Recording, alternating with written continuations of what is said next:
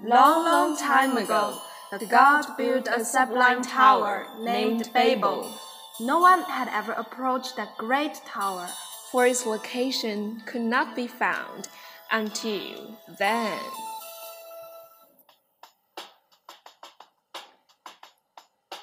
Hey Rebecca, you're such a big bag. Where are going? Such a hurry.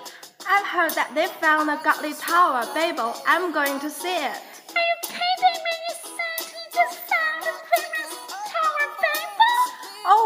Serious. I'm going to fetch the ferry heading to Babel.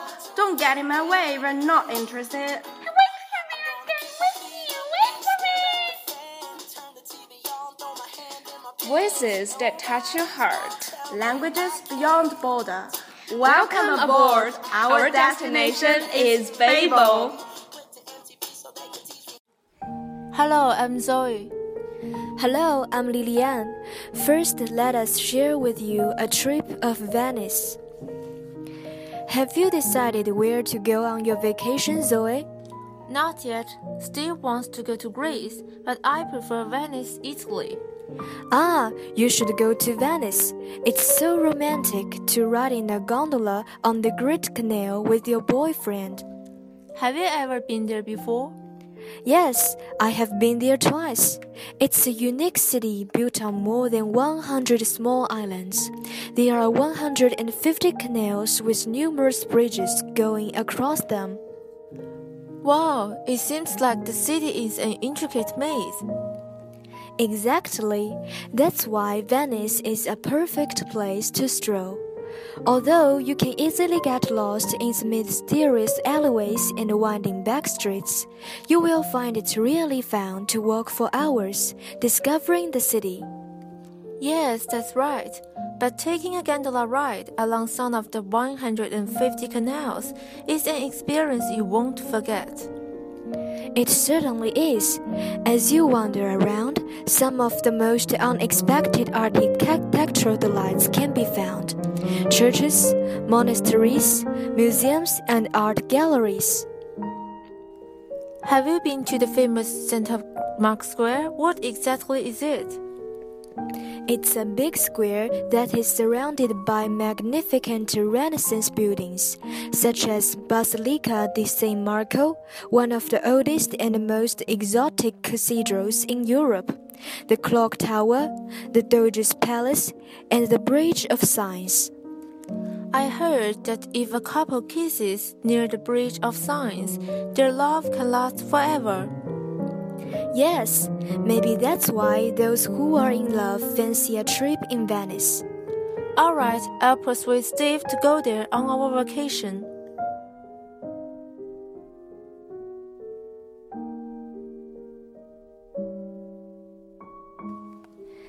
Zoe visits me after she comes back from Venice.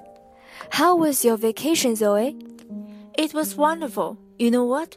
Since we went at the end of February, we were there during the annual and traditional Venetian Carnival. Partygoers were dressed up in 18th century aristocratic costumes and wore elegant masks and hats. They had fun dancing all night to music. Did you join them as they were celebrating in the streets? Unfortunately, not. The costumes were too expensive, so we just bought two fancy masks and carnival hats as souvenirs. By the way, Lilian, do you know how the buildings in Venice were constructed? Yes, I do. They were built on closely spaced wooden piles sunk into the mud. The foundations of brick or stone buildings rest on them, but I wonder why the wood hadn't decayed. I wondered that too. So I asked some local people during the trip about it. They said the wood became hard as stone as the result of the constant flow of mineral rich water from the sea surrounding it. No wonder some piles are still intact after centuries of submersion.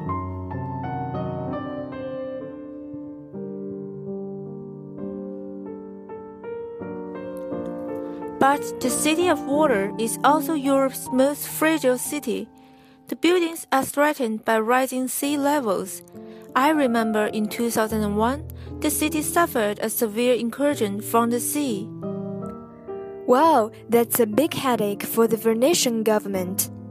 God bless them and help them find an effective way to solve the problem.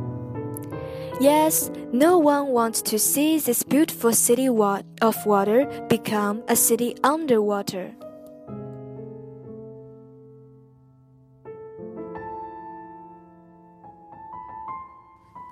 Next, Lilian and I will read you some poems. I hope that you can observe the beauty of the poetry and the spirits of love.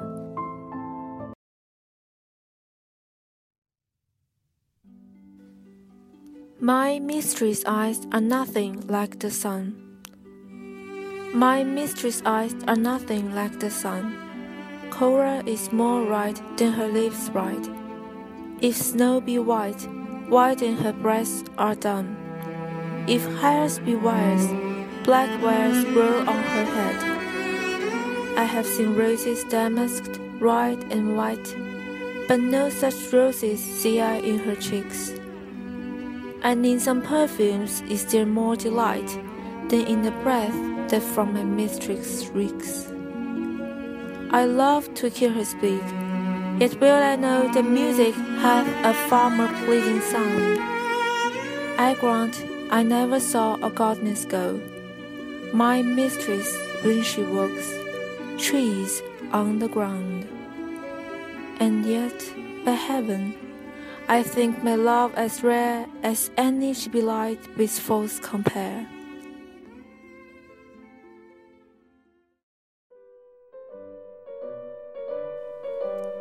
Sea Fever by John Masefield. I must go down to the seas again, to the lonely sea and the sky. And all I ask is a tall ship and a star to steer her by. And the wheels kick, and the wind song, and the white sails shaking and the gray mist on the sea's face, and the gray dawn breaking. I must go down to the seas again, for the call of the running tide is a wild call and a clear call that may not be denied. And all I ask is a windy day with the white clouds flying and the flop spray, and the blown spoon, and the seagulls crying. I must go down to the seas again, to the vagrant gypsy life, to the gulls' way and the whale's way, where the wind's like a whetted knife. And all I ask is a merry yawn from a loving fellow rover, and quiet sleep and a sweet dream when the long trick's over. That's all for today's program. Wish you a good day. Bye bye. Bye!